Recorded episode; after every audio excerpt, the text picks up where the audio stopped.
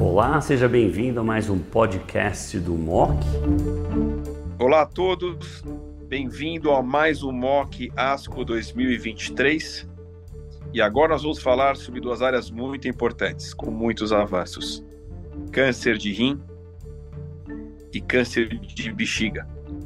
E nada melhor do que o Dr. Fábio Schutz, que é um líder da BP, currículo muito extenso dentro e fora do país, para falar dos estudos mais importantes desse ano do Congresso Americano de Oncologia. Fábio, bem-vindo.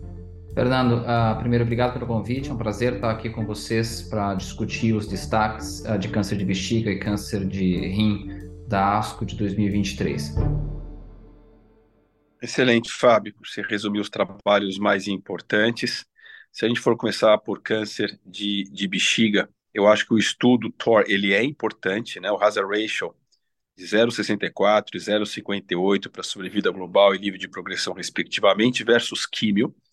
Talvez a grande crítica desse estudo é que hoje é, é raro o paciente recebe imunoterapia na primeira linha, uh, pelo menos imunoterapia sozinha, exceto, obviamente, na manutenção uh, pós a resposta ao doença estável com quimioterapia, que é o estudo Javelin Bladder 100.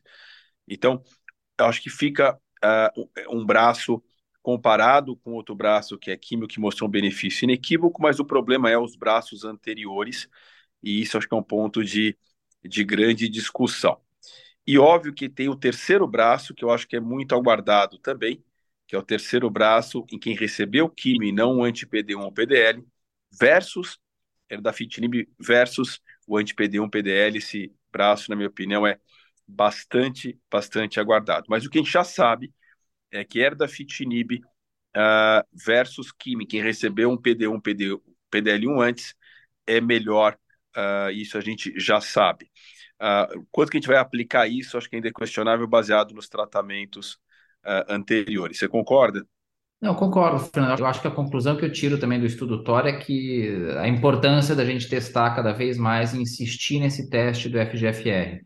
Eu acho que a gente tem que correr atrás. Eu ainda tinha algumas discussões e de algumas, algumas operadoras que argumentavam que a aprovação baseada em estudo fase 2, droga oral, tem certas limitações para uso de cobertura e tudo mais, mas eu acho que esse estudo 3 ele solidifica o erdafitinib, mostra a superioridade dele de quimioterapia e mostra que os pacientes realmente se beneficiam com taxa de resposta maior, benefício sobre vida livre, progressão, sobre vida global. Então, eu acho que a gente tem que tentar realmente oferecer aos pacientes para tentar atingir esse benefício. A gente só vai conseguir oferecer isso se testar uh, o tecido tumoral para mutação em FGFR. Eu concordo. E acho que acaba gerando uma mensagem importante que no momento da doença metastática, acho que vale a pena já testar. É importante a gente testar na doença que seja pelo menos músculo invasivo ou metastática e não na doença superficial, porque essa é a expressão da doença mais avançada do FGFR, tanto da mutação quanto da fusão.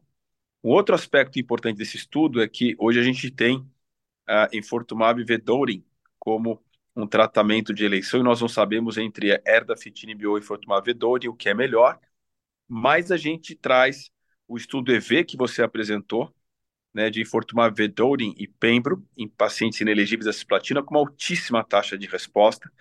E a gente sabe hoje que o estudo mais aguardado em primeira linha em câncer urotelial é o estudo que compara o enfortumab vedotin mais pembro versus quimioterapia. E esse estudo talvez já tenhamos resultados para o ano que vem. Né? E aí vai ser um braço que, se for positivo, vai ser o primeiro braço na história do câncer urotelial que desbanca a quimioterapia da primeira linha, mas esse estudo nós não temos uh, ainda os resultados. E você mostrou que a dissecção linfonodal extensa, uh, ela pode até estadiar melhor o paciente, mas ela não modifica a sobrevida e ela aumenta as complicações. Em relação ao câncer de rim, eu acho que os dois estudos, o CLEAR e o Keynote 426, confirmam os resultados anteriores. O hazard ratio para sobrevida ele fica um pouquinho pior do que nas apresentações iniciais, mas ele ainda é positivo. Eu acho que a grande dúvida, como você colocou bem, é o que fazer com o risco favorável.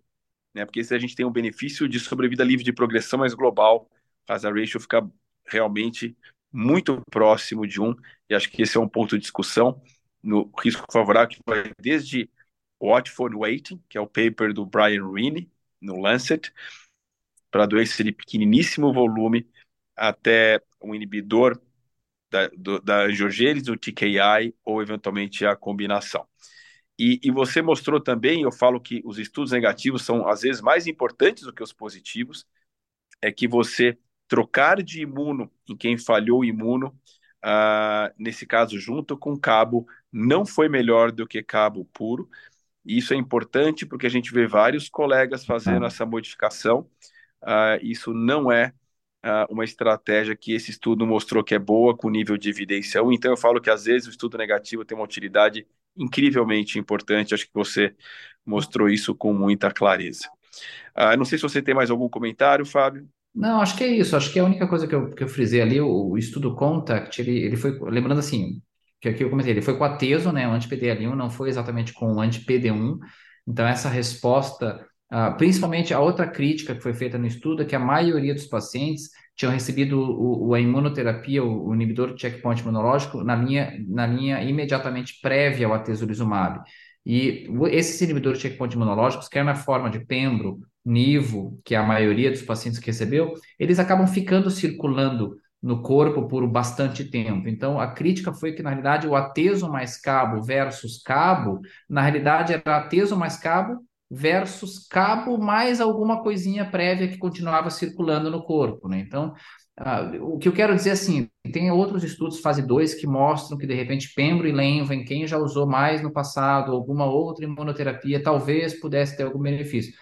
Então, isso, essa resposta a gente ainda não tem. não sei se a gente vai ter, não sei se isso vai ser testado, não sei se tem estudos avaliando isso, não sei se tem interesse de, de avaliação nisso ainda, mas, uh, mas foi, como você comentou, um estudo importante que essa estratégia a gente vê de rotina e é uma estratégia que eu também tento desfavorecer na maioria dos pacientes que estão progredindo com imunoterapia atual, né? Perfeito. E lembrar que o Belzutifan vai ser uma outra linha de tratamento de resgate, foi aprovado no Brasil para síndrome do VHL e tumores relacionados, mas ainda não uh, para pacientes refratários a outras uh, terapias que, que, que não tenham a síndrome, que obviamente é a parte mais comum dos pacientes que a gente vê. Excelente, Fábio, te agradeço. Uh, esses trabalhos tão importantes de bexiga e rim e que a gente tenha na ASCO de 2024 mais trabalhos e mais trabalhos que mudem a conduta. Muito obrigado. Obrigado, Fernando. É um prazer.